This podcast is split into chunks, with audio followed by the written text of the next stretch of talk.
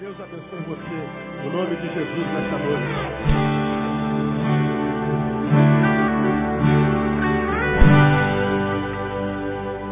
Glória a Deus. Pode sentar, amado. Vamos a Efésios capítulo 4. Eu quero começar uma série de palavras com os irmãos, de um versículo muito conhecido da palavra de Deus,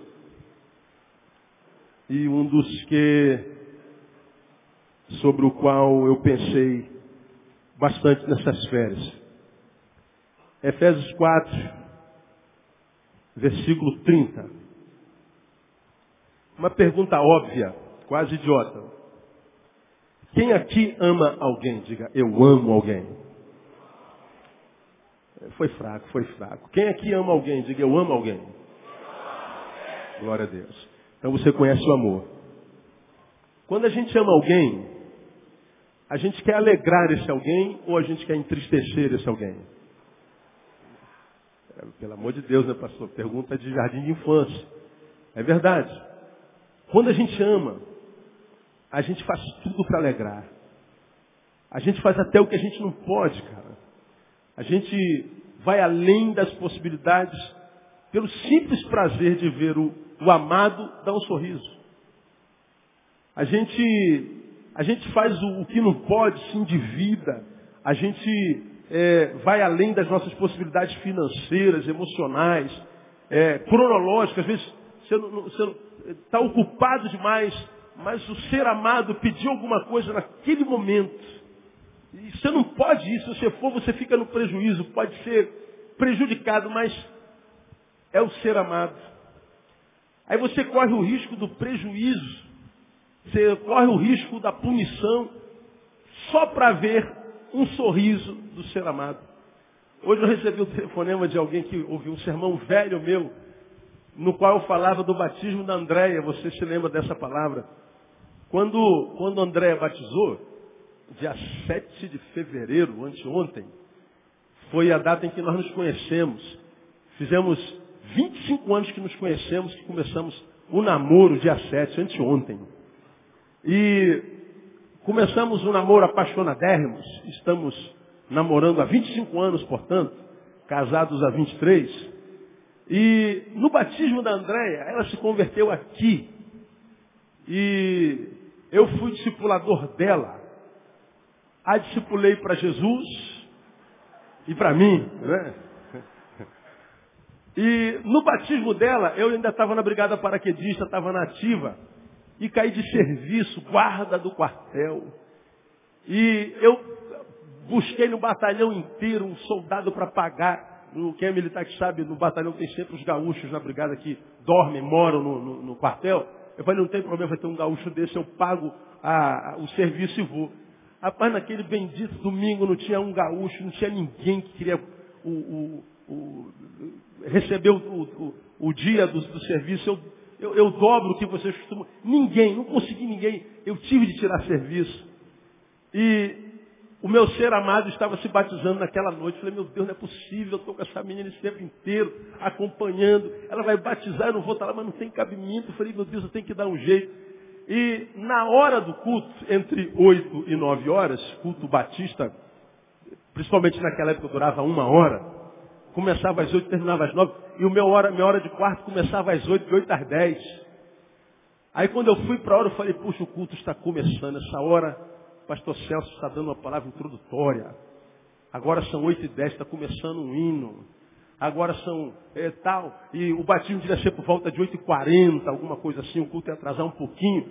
E eu de serviço, eu não suportei. Quando deu oito e quinze, eu falei, quer saber? Eu, vou, eu tirei na, no fundo do quartel, eu vou esconder essa arma. E vou dar um pique aqui na Vila Militar, até lá em Betânia, templos antigo. Vou ver o batismo, ela vai me ver na porta e eu volto correndo para o batalhão. Pô, naquela época, magrinho, paraquedista do exército, corria era 40 quilômetros com o pé nas costas e de boot no pé. Irmãos, eu escondi a arma, pulei o muro do batalhão, Vim correndo até aqui Betânia. Tremendo, porque um soldado não abandona a arma de jeito nenhum. Se, se acharem, eu fico preso o resto da minha vida. mas eu não suportei e dei esse mau testemunho. Pulei o, o muro do batalhão e vim correndo, roupe-roupe, para ver o batismo André. Quando eu chego na porta do templo antigo, André estava no batistério. E ela não tinha me visto antes. Ela sabia que eu estava de serviço, eu vou, de repente eu dou um jeito. Ela tinha esperança de eu aparecer. Lá do batistério, ela olhou lá para frente, ela está aqui de lado, o pastor está aqui, a porta está lá. Aí ela olhou, eu estava lá com a camisa toda molhada, botei aquela camisa branca do, do quartel, com, com, com, com a roupa do quartel. Aí dei um tchauzinho para ela. Aí ela me viu, sorriu. Aí o Celso mergulhou ela.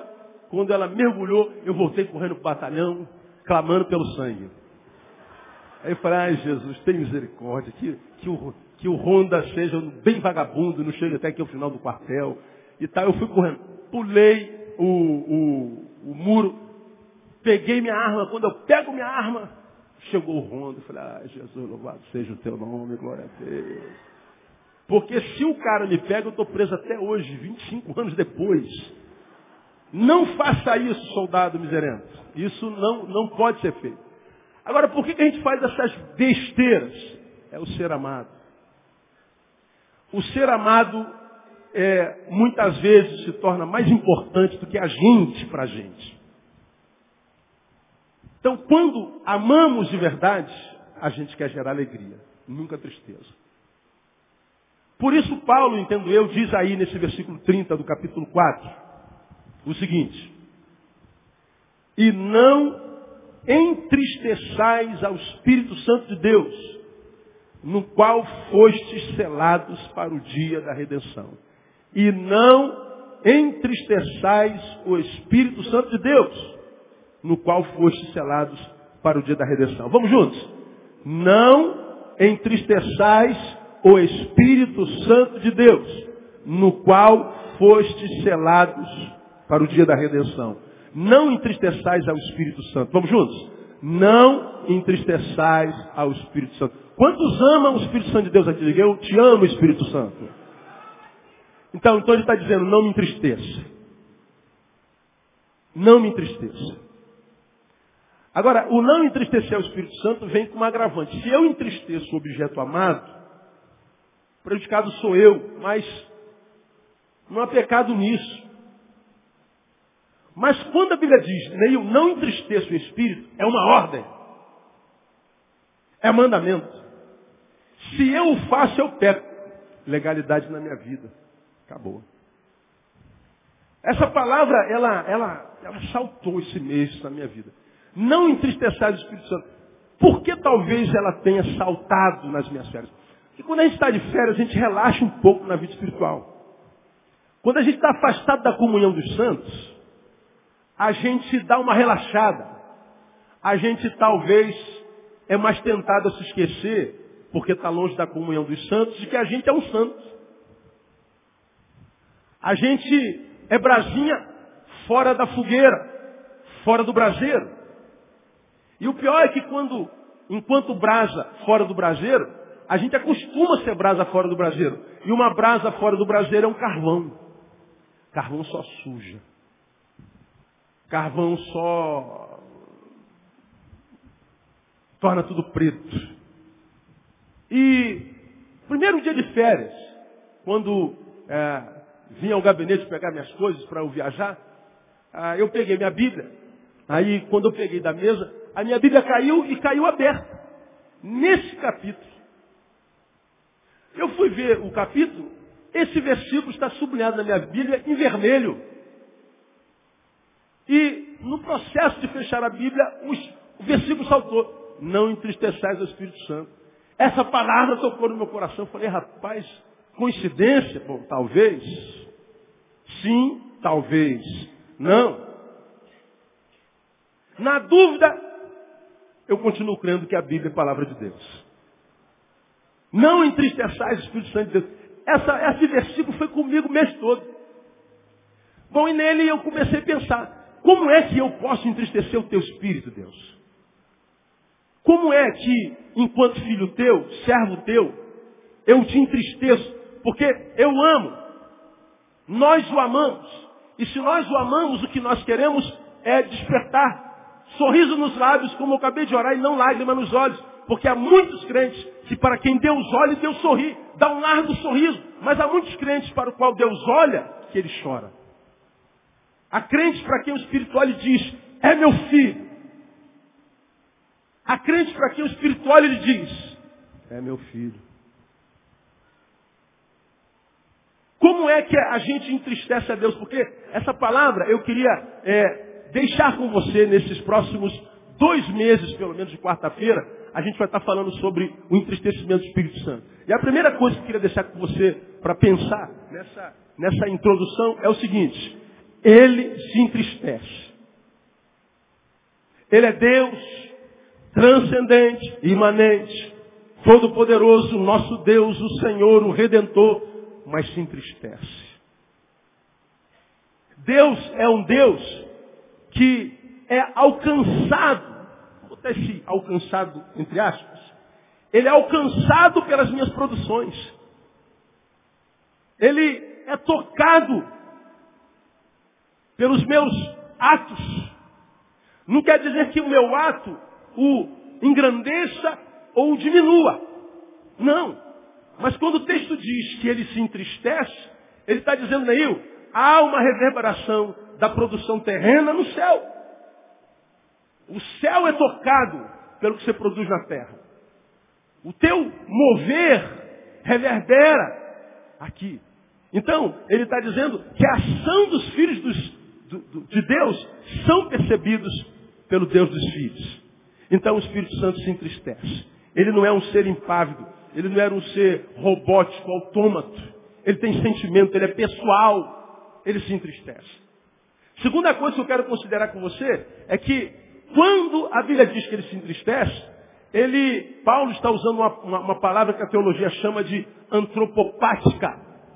Vem de antropopatismo. Eu, eu, não gosto de falar sobre grego, essas coisas todas, que soa soberbo, como se eu soubesse grego, você não. Mas algumas coisas a gente tem que explicar que é para ficar bem entendidinho os seus mínimos detalhes, né? Então, por que, que eu estou falando isso aqui? Quando Paulo diz assim, é, ele se entristece, tristeza é um sentimento humano. Deus não é humano. Ele é espírito. Quando a Bíblia diz que é, Deus se entristeceu, Deus se alegrou, Deus sentiu saudade, Deus irou-se, é uma linguagem que o autor bíblico usa amando do Espírito, porque está escrevendo e revelando a um ser humano. E o ser humano só pode entender Deus se nós usarmos a linguagem humana. Porque se Deus fosse revelar-se a nós numa outra linguagem que não humana, nós não alcançaríamos o que Ele quer comunicar. Então, esse aqui é um sentimento humano que se dá a Deus para que a gente entenda que o que eu faço aqui reverbera lá. A tristeza, por exemplo, no coração do homem, o que, que pode gerar? Vamos supor, ah, eu, eu, eu, eu usei André como exemplo, eu, eu, eu, eu fugi do quartel para fazer André sorrir. Legal. Agora vamos imaginar, o, o marido traiu a esposa. Gera tristeza, gera ou não gera? Gera. Essa tristeza no coração dessa mulher pode evoluir e produzir outros tipos de sentimentos e, e, e reações. Quem pode me citar um? O que uma tristeza pode gerar no ser humano? Hã? Raiva, ira, ódio, o que mais? Hã? Não ouvi. Sentimento de vingança, o que mais? Mágoa. A tristeza pode se transformar em depressão. Pode se tra transformar em transtornos compulsivos. Pode se transformar, por causa da depressão e das compulsões, em câncer. A tristeza, ela pode, chegando nas emoções, somatizar, chegar ao corpo, ao soma. A tristeza, se não tratada pelo entristecido, pode matar. E nós, seres humanos, sabemos muito bem disso. Agora, uma tristeza em Deus pode gerar ira, ódio, sentimento de vingança. Deus pode ter câncer? Não, não pode. Então, esse sentimento não é um sentimento que reverbera em Deus da mesma forma como reverbera em nós. Mas ele é usado para que nós entendamos que enquanto filhos do Pai, produzimos e o Pai percebe. O que ele está dizendo é que o que eu faço aqui reverbera lá. É a forma que Paulo usou para que entendêssemos que atitudes na terra reverberam no céu. Que o humano encontra reverberação no divino. Que o natural encontra reverberação no sobrenatural. Para que nós entendêssemos que céu e terra estão interligados. Então muitas vezes a gente se encontra com pessoas que dizem assim, pô pastor, o bagulho está doido para cima de mim. O Nucubaca está demais, é possível. Tem alguém fazendo trabalho para mim. Tem macumba. Por que, que o cara fala assim, pô, está tudo dando errado, o negócio está bravo, as portas estão fechando, é, sei lá, tem alguém fazendo trabalho. Sabe por quê? Porque tudo que ele faz na terra, na vida objetiva, natural, dá errado. Ele tenta para a direita, a porta fecha, tenta em frente, a porta fecha, a volta já fechou também. Ele tenta para a esquerda, quebra a cara, ele fica parado, quer um troço na cabeça. Meu Deus do céu, o que está acontecendo? Ele imagina que o negócio é espiritual. Pois é, pode sê-lo. O que você está produzindo aqui, mesmo que a produção seja chamado de nada, porque o nada é uma produção. Qual é o fruto do nada? Responda para mim. Hã? Não ouvi. Nada. Quem é que colhe nada? É o que planta? Nada. Então nada é um produzir. Então, tudo que nós fazemos reverbera no mundo acima dos nossos, no supra-humano, no ultra-humano, no sobrenatural. Isso aqui é o que Paulo está dizendo a priori. Então, Deus é tocado pelo que eu produzo. Então, ele usa essa linguagem para que nós entendamos. Agora, não confunda a, a, produção da tristeza em mim com a produção da tristeza em nós. O que a minha amada faz de mal para mim enquanto tristeza, pode me adoecer e me matar. Mas a minha tristeza, embora toque a Deus, não pode adoecê-lo, nem diminuí-lo, nem matá-lo. O que Paulo quer que nós entendamos aqui reverbera lá. Agora, uma vez introduzido isso, eu quero começar com vocês hoje falando sobre as coisas que eu e você produzimos que entristece a Deus. Porque entristecer a Deus não é um bom negócio. Não por causa do castigo. Eu não consigo imaginar um Deus bom e perfeito como o que eu sigo, estendendo a mão para castigar porque eu andei errado. Eu me encontro com gente que tem mais medo de Deus do que amor por Ele. Tem mais pavor dele do que carinho. E Deus não é esse Deus, irmão, que anda com um raio na mão, olhando, doido para pegar um filhozinho. Opa, achei um. Puf! Aí tu vai ouvir o, o mendigo. Fome. Não, Deus não, é, assim. Deus não tem prazer em castigar ninguém. Eu acho que o maior castigo que Deus pode fazer a um homem é deixá-lo seguir com seus próprios pés e viver a sua própria vontade. Se Deus retira a sua mão de sobre mim e diz, quer carreira solo, Neil? Contigo mesmo. Esse é o pior castigo que Deus pode dar a um homem.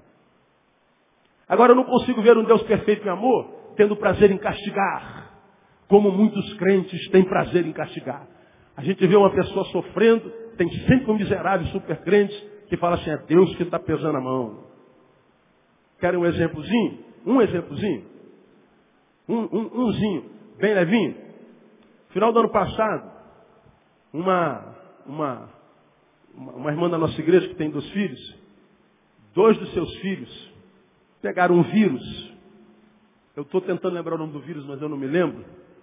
Que fez com que os meninos, que tinham 22 quilos, é, são garotinhos, perdessem a metade, 11 quilos. Ficaram pele e osso. Pele e osso. E a medicina não sabia dizer o que era. Mãe desesperada, a gente orando, todo mundo clamando. Ela recebe a visita de um crente, de uma crente, de uma profetisa. E a profetisa vai à casa dela e diz assim: Deus me disse que os seus filhos estão doentes porque ele está pesando a mão sobre eles. Porque em setembro deste ano, eles comeram doce de São Cosme e Damião na escola. E se a irmã não quebrar a maldição, Deus vai levar seus filhos. A mulher ficou desesperada. Agora, vou fazer uma perguntinha aqui básica. Quem aqui já comeu um docinho de São Corme Damião na vida? Levanta a mão. Engraçado, né? E a maioria de vocês está gorda, né? Gorda. Forte. Quantas crianças você conhece que já comeram doce de Cosme Damião? Por que, que aquelas duas crianças Deus está matando e as outras não? Profetas como esses são como aqueles três amigos de Jó, que foram visitar Jó. A visitação é uma prática cristã muito amada e admirada por nós. Aí eles foram visitar Jó. E começaram a explicar a Jó por que, que ele estava sofrendo. Você emprestou dinheiro a juros. Um dos seus filhos cometeu pecado. Você está é, é, é, aviltando seus empregados. Começou a mostrar um monte de pecado de Jó.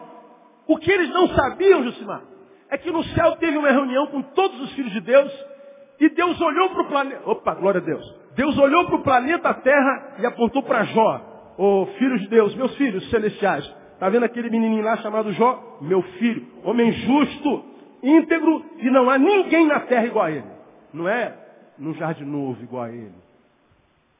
Não é na Malé, Sulacap, na Zona Oeste. Não é no Brasil. Não é na América do Sul. É na terra um homem igual a ele. Não havia pecado, legalidade naquele homem, para que ele passasse pelo que passou. E mais, sabe por que, que ele passou pelo que passou? Porque Deus o entregou na mão do diabo. Agora, então Deus entrega você. Não, peraí, irmão, não confunda aquela história de Jó. Não aconteceu com ninguém mais. E por que, que Deus fez isso? Porque Deus fez isso entregando no início da história de Jó, ele na mão do diabo, porque Deus já conhece o final da história. O diabo não. Então você, assim, ó, você pode tocar em tudo que ele quiser, Satanás. Satanás está crente que estava abafando. Só que Deus tem o script da história na mão. Ele já sabia como ia terminar. Então não é assim. Deus pesou a mão por pesar, não. Deus usou Jó para ensinar a mim e a você. Deus usou Jó para ensinar a ele. Deus usou a Jó para que fosse escola para cada um de nós. Não é maldade de Deus. Então, a, aparecem aquelas visitas e dizem, foi pecado foi injúria, foi ganância, foi soberba. E não havia verdade na palavra de nenhum dos três. O que Jó passava, ninguém naquele momento histórico poderia saber por quê. Era mistério dos céus. E há muita coisa que nós passamos na vida, que profeta nenhum tem como saber, que pastor nenhum tem como explicar, que ninguém pode discernir, tudo que a gente pode fazer é se submeter à vontade de Deus, porque a gente conhece e sabe que Ele é amor e a sua vontade é sempre boa. Por isso que a gente tem que ter intimidade com Ele. Porque há dores na vida que não se explicam. Agora, se eu sei que isso é uma realidade do meu Deus, que é amor puro, devo amá-lo ao ponto de não querer entristecê-lo. E nessas quartas-feiras, a gente vai falar sobre como a gente entristece a Deus. Hoje, a gente vai falar sobre a primeira coisa que a gente faz que entristece a Deus. Vamos ao versículo 17. Coisa interessante essa aqui que eu vou dizer para vocês. Bom, André. Portanto, digo isto, e testifico no Senhor, para que não mais andeis como andam os gentios. Como é que os gentios andam? Leiam comigo. Na vaidade o quê? Da sua mente, ou futilidades de sua mente, ou futilidades de seu sentido. Eu vou ler o versículo mais uma vez. Portanto, digo isto, e testifico no Senhor, para que não mais andeis como andam os gentios. Como é que andam os gentios? Na vaidade da sua mente. Como é que a gente entristece a Deus? Andando na vaidade da nossa mente. Agora, olha que coisa interessante. Falamos em vaidade, no que, que a gente logo pensa? A vaidade geralmente tem a ver com o quê? Hã? Beleza, estética. Ih, fulano é vaidoso, fulano, fulano é vaidoso, ih, fulano é vaidoso. A gente toda vez que fala de vaidade vincula a estética. Mas aqui não está falando da vaidade estética. Vaidade aonde? Está escrito aí. Na sua mente. Vaidade na mente. A palavra aqui, mais uma vez vou ter que usar o bendito do grego. Mataiotete. Mataiotete é falta de propósito. O que está escrito lá? Inutilidade, futilidade, falta de propósito, ou o que mais? Vazio, futilidade. Não andem como gentios, ou seja, como os que não conhecem a Deus, na futilidade da mente. Na mente fútil, vazia, sem propósito. Há um comentarista chamado Alford, que entende isso como sendo um desperdício de todas as faculdades racionais em torno de temas indignos. Como é que eu e você entristecemos a Deus? Quando a nossa mente, a nossa razão, quando os nossos milhões e milhões de neurônios são usados para nada, para futilidade, para idiotice. Quando a nossa mente não se ocupa com nada útil. Quando a nossa mente não produz, não conversa, não pensa, não dialoga, não troca nada útil com quem quer que seja. Quando a nossa mente é uma mente fútil. Vaidade aqui é falta de propósito. E aí vem uma pergunta primordial para cada um de nós. Em que mormente ocupamos nossa mente, nossos pensamentos durante um dia? Faça uma viagem introspectiva e subjetiva. Está no hoje. Hoje, quanto de pensamento idiota você produziu? Quanto de papo imbecil você produziu? Quanto de pensamento carnal você produziu? E quanto coisa boa, quanta joia, quanto ouro tua mente produziu hoje? Tenta pôr na balança, como ninguém aqui pode entrar na mente de ninguém. Põe na balança. É, produção de cocô, e produção de joia. O que, que você produziu hoje? Se a gente pudesse abrir a sua mente hoje e cheirar, que perfume sentiríamos lá hoje? Pergunta, irmão, que está ao seu lado. Cheiroso ou fedido, irmão? Pergunta ele. Quem está entendendo o que eu estou falando? Diga, eu estou entendendo, pastor. Pois é. Para que, que Deus nos deu neurônios? Para usar. Para que, que Deus deu a nós o que não deu ao jumento? Por que, que Deus deu cérebro a gente, mas não deu siri? Para usar, para produzir coisa boa. Para produzir não futilidade, mas utilidade. Para que a nossa mente, ao trabalhar, trabalhasse para construir algo melhor. Para desenvolver algo para amanhã que hoje não exista para consertar algo, quem sabe, que ontem foi quebrado. Deus nos deu mente, capacidade de juntar duas palavras, três palavras, quatro palavras, formar uma frase, para que quando essa frase fosse formada, ela edificasse. Agora vamos aos nossos diálogos no dia a dia. Vamos tentar nos prender aos assuntos que a gente conversa. Vamos sentar no computador onde a gente passa tanto tempo do dia e vamos ver o que, é que a gente tece no Facebook, nas salas de bate-papo. Aí você pergunta assim, é, não, eu pergunto para você, se Deus fosse abençoar você pela produção da sua mente, me diga, você estaria no céu ou no inferno? Não precisa responder para mim, pensa, é, responde para si mesmo. Essa palavra, irmão, é uma palavra grave é uma palavra séria. Vivemos uma geração que cultua lixo, que produz lixo. E uma prova indiscutível disso é o cital do Big Brother que está aí. Quer ver uma coisa? Quem concorda que o Big Brother não edifica em absolutamente nada, pelo contrário, só desconstrói. Quem concorda comigo? Levanta a mão aí. Quase todo mundo. Agora, quem é macho o suficiente para falar assim, eu assisto Big Brother, levanta a mão aí. Ah, meia dúzia. Ah, para de palhaçada, irmão. Pois é, olha só, nós sabemos que é porcaria e nós comemos aquela porcaria. É como quem gosta de gordura, meu. Você vai para o McDonald's, x tudo ao cubo. Você sabe que é, que é, que é, que é veneno. Mas diz assim, é bom. É aquela bendita luta entre o bom e o correto. Né? O que é correto quase nunca é bom. O que tem substância geralmente não tem sabor.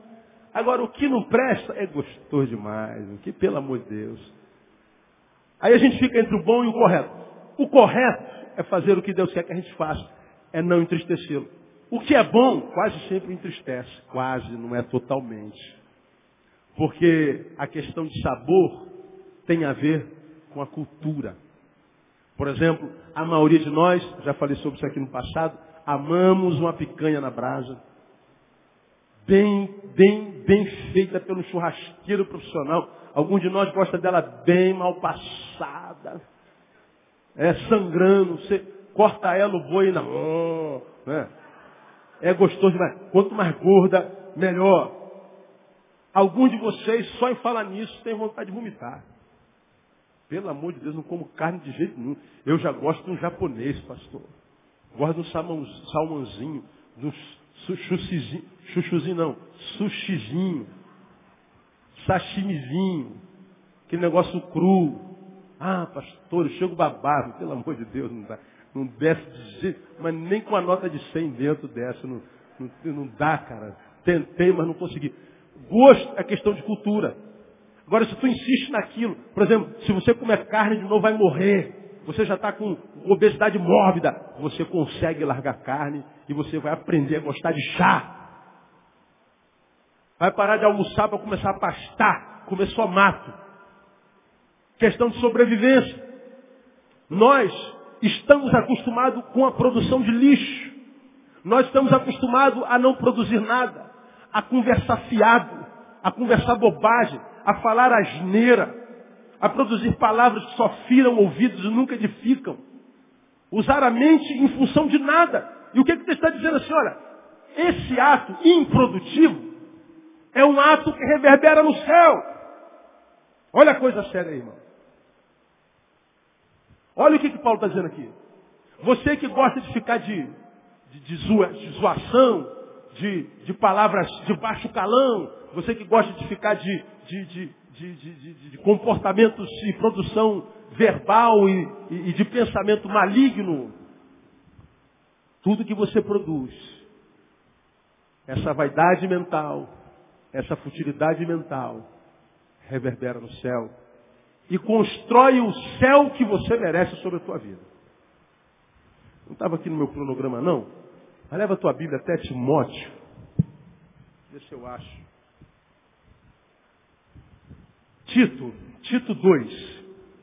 Só para você ter uma ideiazinha. 2,6. Olha a palavra de Paulo a Tito. Para exortar os moços, os meninos, os jovens. Tito 2,6. É umas páginas depois de, de Efésios aí. Exorta, 2,6. Exorta semelhante aos moços a que sejam moderados. Em tudo te dá por exemplo de boas obras. Na doutrina mostra integridade, sobriedade. Olha agora linguagem sã e irrepreensível. Para que? Leiam para mim. Para que o diabo se confunda, não tendo nenhum mal que dizer de vós. Linguagem, olha, sã e irrepreensível. A forma como você fala, o que tua boca produz, o que tua boca diz, a, a, a, a produção dos teus lábios precisa ser sã, precisa ser irrepreensível. Por que, Paulo? para que o diabo se confunda. Ou seja, o diabo, o sobrenatural, está ligado no que eu produzo enquanto verbo. Está ligado no que eu produzo enquanto pensamento, enquanto produção, enquanto materialização do meu, do, da produção do meu, do, do, dos meus neurônios. A minha linguagem pode alimentar o inimigo e pode confundi-lo. Pode gerar legalidade para que ele me acuse ou pode me absolver diante dele. Paulo está dizendo que a gente entristece o Espírito Santo quando tem mente e não usa. Lembra de Mário Quintana? Citei para vocês alguns meses atrás. Mano Quintana disse assim: analfabeto não é quem não sabe ler. Analfabeto é quem sabe ler e não lê. Como quem diz, para que, que alguém sabe ler, afinal de contas? Para que, que você aprendeu a ler? Quem sabe responder? Você o aprendeu a ler para ler. Ler. Não. Então não precisa aprender a ler. Para que que Deus te deu uma mente com tantos neurônios, com capacidade de construir frases, construir palavras, construir artesanato, produzir o belo? Para que que Deus deu isso para a gente? Para usar. Quando a gente não usa, nós estamos vivendo aquém das nossas possibilidades. Isso entristece o Espírito Santo de Deus. Aqui vai uma palavra para você, irmão que é tímido como eu, como eu fui. Você que está aí, tem um monte de sonhos, tem um monte de lugar onde você quer chegar, mas nem tenta chegar, porque acredita que é muita areia para o teu caminhão. Você que tem projetos e sonhos, mas acha que é muita coisa para você, porque você se vê muito pequeno. Pois é, a visão que você tem de você não é a visão que Deus tem de você. Isaías nos ensina isso. Porque Isaías diz, Deus usa Isaías para dizer, criei filhos e os engrandeci. Quem aqui é filho de Deus? Diga, eu sou filho de Deus. Diga, graças a Deus. Pois é, se Deus criou e fez você filho, Ele diz que engrandeceu você e Ele veio para que você tenha vida e vida com abundância. Diga, irmão, que está do seu lado, você pode todas as coisas, irmão. Quem recebe essa palavra? Diga, eu recebo essa palavra. Diga, eu posso todas as coisas porque Ele me fortalece. Amém ou não, amado? Aplauda Ele forte, Ele diga.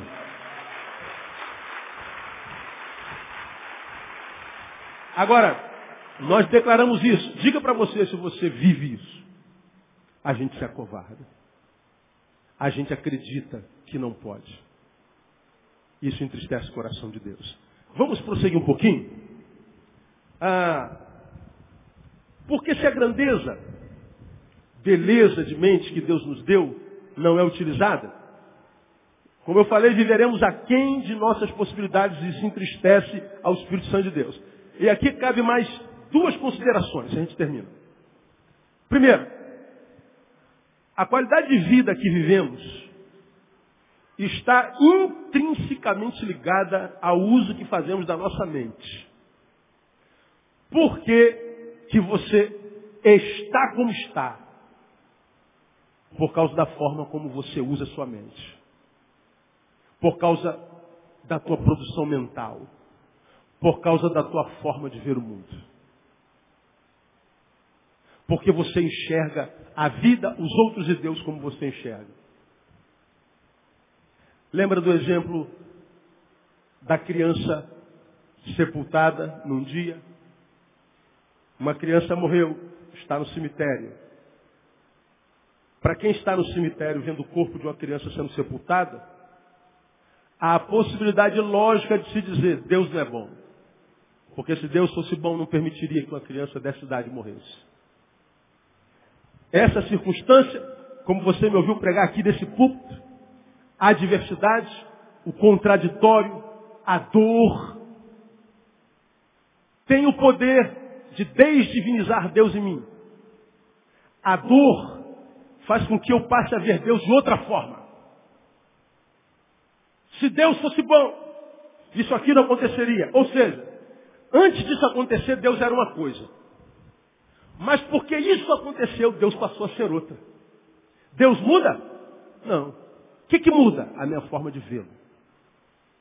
Mas você se lembra desse sermão que no mesmo sermão eu usei a ilustração de umas crianças que eu sepultava e no mesmo dia um advogado da nossa igreja ligou falando que seu filho nasceu.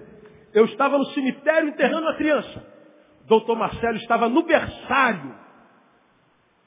No mesmo dia, na mesma hora que seu filho nasceu. Bom, no cemitério Deus é mau. E no berçário Deus é o quê? Deus é bom. Mas nasceu uma no mesma hora que a outra morreu. Deus é bom ou é mau? Para a maioria de nós, Deus é a proporção das circunstâncias que acontecem conosco.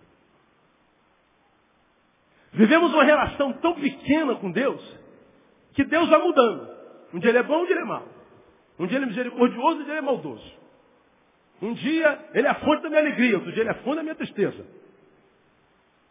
Um dia a gente joga ele na água, outro dia a gente joga ele no fogo. Porque as circunstâncias vão mudando Deus. E a gente não percebe que quem muda com as circunstâncias somos nós. A forma como eu penso, a forma como eu leio, a forma como eu encaro, a forma como eu discerno, determinará a qualidade de vida que eu vivo. Voltamos a Jó, o homem mais justo da terra, que a despeito disso perdeu dez filhos, perdeu os bens de uma vida inteira, perdeu a saúde e perdeu a mulher. Quando ele abre a boca, ele o faz numa perspectiva diferente da sua mulher. Porque a mulher lhe diz, amaldiçoa logo teu Deus e morre. Como é que você ainda consegue ficar fiel a um Deus que permitiu que isso tudo acontecesse contigo? Amaldiçoa logo a ele e dá um tiro na cabeça. Jó fala assim, como fala qualquer doida. Falas tu, mulher. Receberíamos o bem de Deus e não o mal? Mas adiante ele diz, o Senhor deu, o Senhor o tomou. O que, que ele disse mais? Diga comigo. Bendito seja o nome do Senhor. Deus me deu dez filhos. Bendito seja o nome do Senhor. Deus tirou meus dez filhos. Bendito seja o nome do Senhor. Deus me fez como um touro, cheio de saúde. Bendito seja o nome do Senhor. Eu estou doente e enfermo. Bendito seja o nome do Senhor. Eu estou casado, muito bem casado. Bendito seja o nome do Senhor. Meu casamento acabou. Bendito seja o nome do Senhor. Muda a circunstância. A forma como ele vê Deus, não. E porque a forma como ele vê Deus não muda, as circunstâncias mudam de novo e ele recebe tudo de volta no nome de Jesus. Sabe por que as dores cronificam na vida de tantos de nós? Porque a nossa forma de ver a vida, a nossa forma de pensar, muda a proporção das nossas dores. Não temos, como tenho ensinado a vocês, a bênção da permanência, a bênção da longevidade, a bênção do equilíbrio existencial no Senhor, a bênção da maturidade de entender que a gente não ganha sempre. Ninguém é campeão todo ano. Um dia a gente é campeão, outro dia a gente está na segunda divisão. Um dia a gente consegue passar no concurso público, outro dia a gente é demitido. Há dias que a gente engorda e a gente que emagrece. Há quem viva 200 anos, há quem morra com seis meses. A vida se desenvolve na dialética. Quando a nossa mente amadurece no Senhor e a gente produz pensamentos de sabedoria e de intimidade com Ele, a gente vai aprender a não depender mais das circunstâncias. De modo que quando a gente não depende mais das circunstâncias, a gente não depende mais das circunstâncias. A gente vai ter equilíbrio em Deus. Aí se está tudo bem, glória a Deus. Está tudo mal, glória a Deus. Porque se está tudo bem, eu sei que não vai ficar bem para sempre. Mas se está mal, eu sei que não vai ficar mal para sempre também. Não há dor que dure para sempre. Você já ouviu isso em algum lugar? Meu não. Diga, irmão, que está do seu lado, fica firme, não há dor que dure para sempre. Diga para ele aí. Estou terminando. A qualidade da vida que vivemos está intrinsecamente ligada ao uso que fazemos da nossa mente. Mente pequena, vida pequena. Mente medíocre, vida medíocre. Mente grande, vida grande. Expanda a mente, que você vai ver que o teu mundo cresce, que a tua possibilidade cresce. Segundo, vamos caminhar para o final. Quem pretende mudar, melhorar de vida, tem que começar mudando a mentalidade. Romanos capítulo 12, versículo 2. 1 e 2. Rogo-vos, pois, pela compaixão de Deus, que apresenteis os vossos corpos como sacrifício vivo, santo, agradável a Deus. E não, não, não, vamos ler que eu não quero perder nenhuma palavra. Aí fala que a gente não deve se conformar a esse mundo, e eu quero me prender na, mas transformai-vos. Vamos lá. Romanos 12. Rogo-vos, pois, irmãos, pela compaixão de Deus, que apresenteis os vossos corpos como sacrifício vivo, santo e agradável a Deus, que é o vosso culto racional. Agora olha lá. E não vos conformeis ao querer para mim. A este mundo. Para aí. Não vos conformeis a este mundo. Conformar é tomar a forma. Água dentro do copo fica na forma de um copo. Se eu botar a água dentro de um pinico, ela toma a forma do pinico. Se eu botar a água dentro de um bule, ela toma a forma de um bule. Isso é se conformar. Paulo está dizendo, não se conforme, não tome a forma do mundo. Na vaidade da mente, na futilidade da palavra, na futilidade do pensamento, na idiotice relacional, na imbecilidade das construções de pensamento.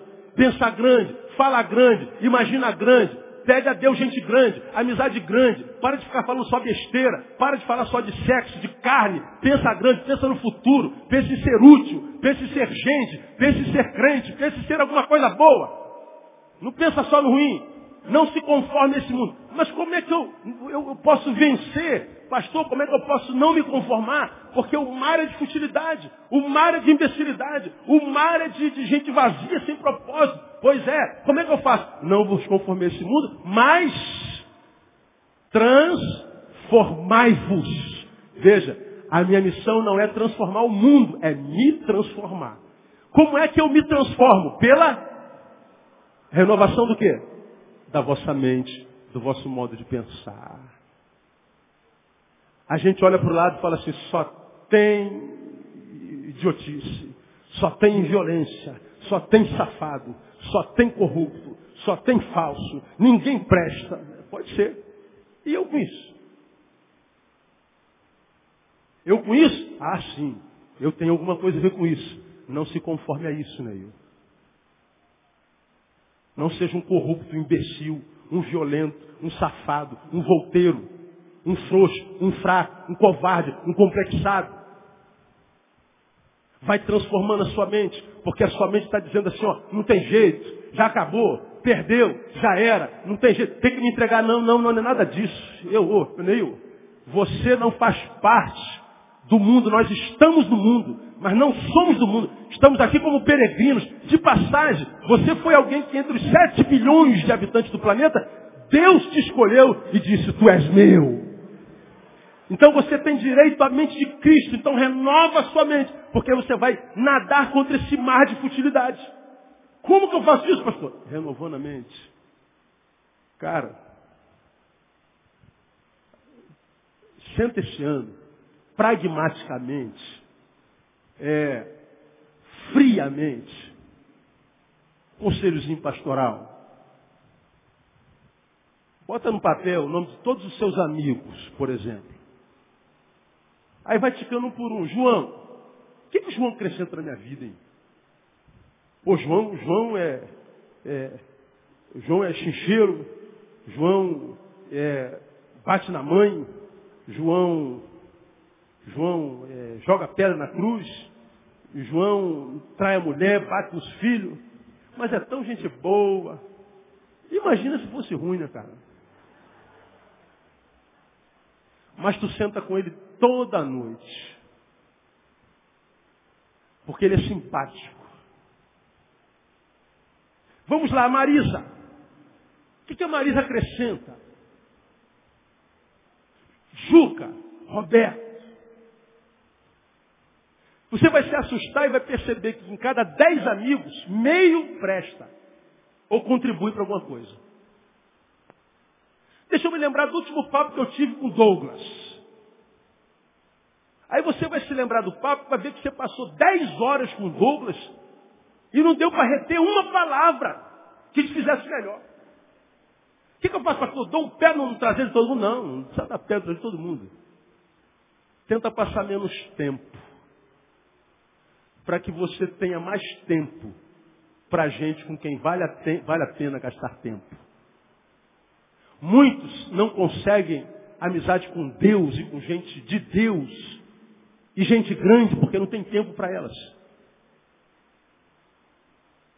Porque quando você quer ter gente que te ajude a ser gente melhor, você tem que ter uma relação de tempo, de investimento. Porque senão vai ser como muitos de vocês, só atrai quem não presta. A mulher só atrai homem casado.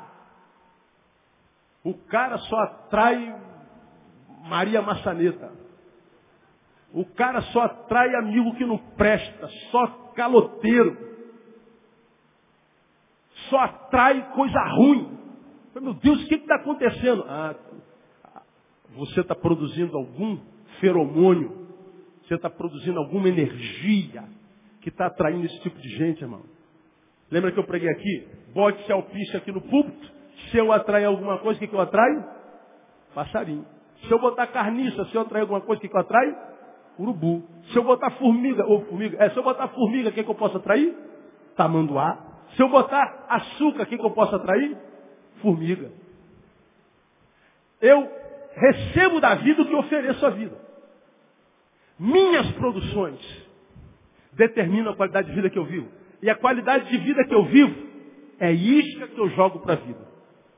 Então, você que está entrando em 2011, está cansado, irmão, de dar errado. Está cansado de achar que está debaixo de urucubaca.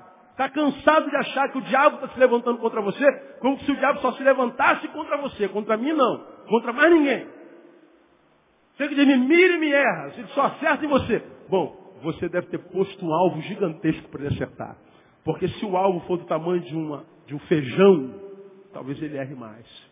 Nossas produções. Se alguém quer mudar para melhor, tem que começar a mudar a mentalidade. E isso é uma dificuldade para os evangélicos. Porque o evangélico, ele acha que mudar é diminuir. Não, aqui sempre foi assim e tem que ser assim. São os tradicionais. Estão lá presos na frieza da religiosidade das letras. Infeliz. Estou infeliz, mas estou feliz na minha infelicidade. Pois é, está feliz na infelicidade que não conhece felicidade de verdade. O mundo é tão pequenininho que ele acha que o que ele tem é bom e não sabe que Deus é um Deus que é maior do que o que você possa imaginar. Não entende quando Deus diz que ele pode dar muito mais abundantemente além, olha só, do que pedimos ou pensamos. Aí você acha que o que tem basta. Não, Deus pode te dar muito mais e fazer de você muito mais. Mas você precisa expandir a mente. Aí é por isso que a mente é um alvo constante do diabo. Constante, um alvo constante, constante, constante, constante, constante, constante. 2 Coríntios 11, 3 diz assim, não precisa abrir lá não, para terminar. Mas temo que assim como a serpente enganou a Eva com a sua astúcia, assim também sejam de alguma sorte corrompidos os vossos entendimentos, ou a vossa mente, noutra versão, e se apartem da simplicidade e da pureza que há em Cristo. Eu tenho medo que a serpente faça como fez com Eva e Adão. Corrompa a vossa mente de modo que vocês percam a simplicidade. Aí, irmão, quando eu leio um texto desse, eu tremo, estremeço, porque quando eu olho para a igreja, eu vejo tanta soberba. Vejo tanta megalomania. No final de dezembro, tive num congresso evangélico gigantesco. O orador, que veio dos Estados Unidos, eu só ando na limusine. Das mais compridas, aquelas de 12 metros. Me pegue no aeroporto com a limusine. E só vem se o jato for fretado, não anda em avião de carreira. E alugar o, o bendito do jato, a bendita da limusine. E quando eu descer no evento, eu quero 12 seguranças. E ele chega no, no evento, 12 caras de homens de preto, nive, vão do lado do homem, e o homem vai chegando como um mega star. Aí eu fico pensando, meu Senhor entrou em Jerusalém no jumento nasceu numa manjedoura e morreu cravado numa cruz. Simplicidade. Muita gente no Evangelho, mas perdeu a simplicidade. Tem que empavonar, tem que ter show pirotécnico, tem que ter barulho, tem que cair, tem que babar, tem que correr a gente não consegue mais a devoção. E aí termino Filipenses 4, 7. Não sabe não, eu leio para você. Esse você conhece bem. A gente vê Paulo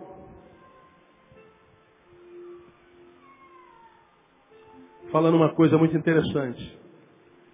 Não andeis ansiosos por coisa alguma, em tudo sejam vossos pedidos, conhecidos diante de Deus pela oração e súplica com ação de graça. E olha só o que ele faz. A paz de Deus, que excede todo entendimento, guardará os vossos corações e os vossos quê? Pensamentos em Cristo Jesus nosso Senhor. A paz de Deus guarda a nossa mente, guarda nosso pensamento, guarda o nosso coração. Ora, do que nossa mente tem que ser guardada? Se guarda, nossa mente corre perigo. Se Deus me ajuda a guardar pensamento, é porque meu pensamento corre perigo. Meu pensamento pode ser embotado, pode ser amarrado, pode perder a simplicidade, pode não ser usado, pode se tornar fútil. E nessa corrupção de mente, a gente entristece o espírito e perde as bênçãos do Senhor. Minha oração, irmão, é que Deus lhe dê a graça de poder usar essa mente que te deu esse ano de forma tremenda. Que cada neurôniozinho na tua mente, cada um.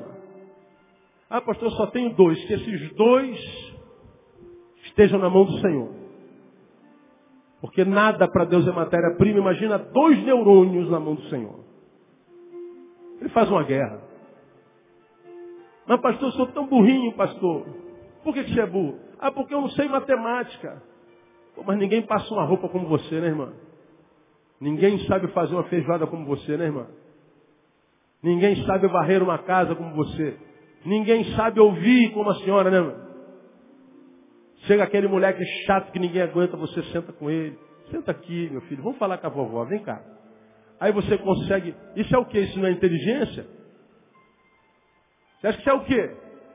Dom de Deus. Faça o que você sabe fazer da melhor maneira possível. E você vai ver que você vai estar sendo útil. Sua mente vai estar ocupada. E o teu mundo vai expandir. E por maior que seja o tamanho do teu mundo, Deus pode preenchê-lo todo. Se o teu mundo é do tamanho da bola de gude, Deus pode enchê-lo. Mas se o teu mundo for do tamanho da terra, Deus enche também. E se você se tornar duas terras, Deus enche as duas. Porque o mais importante é que, qual seja o tamanho da nossa mente, pequeno ou grande, que ela esteja cheia pela graça de Jesus. Então, meu irmão, use essa mente para algo útil. Para de conversa fiada. Para de só pensar em besteira. Tenta produzir algo bom. Tenta abençoar. Tenta ser útil. Tenta fazer valer a pena o oxigênio que você consome da terra. Deixa Deus te usar. Seja canal de Deus na bênção de alguém. Se envolva. Esse é o ano do voluntariado. Vai ser voluntário em algum lugar. Ajuda um doente a andar ajuda um doente a tomar banho, ajuda um, a um faminto comer, de vida, faça alguma coisa. Você vai ver, cara, que mudando a mentalidade, a vida inteira muda. E você vai entender como Deus abençoa quem usa a mente e como ele se entristece com quem não usa. Quem tem entendimento, entenda. Quem tem ouvidos, ouça o que o Espírito diz à igreja. Deus te abençoe com essa palavra.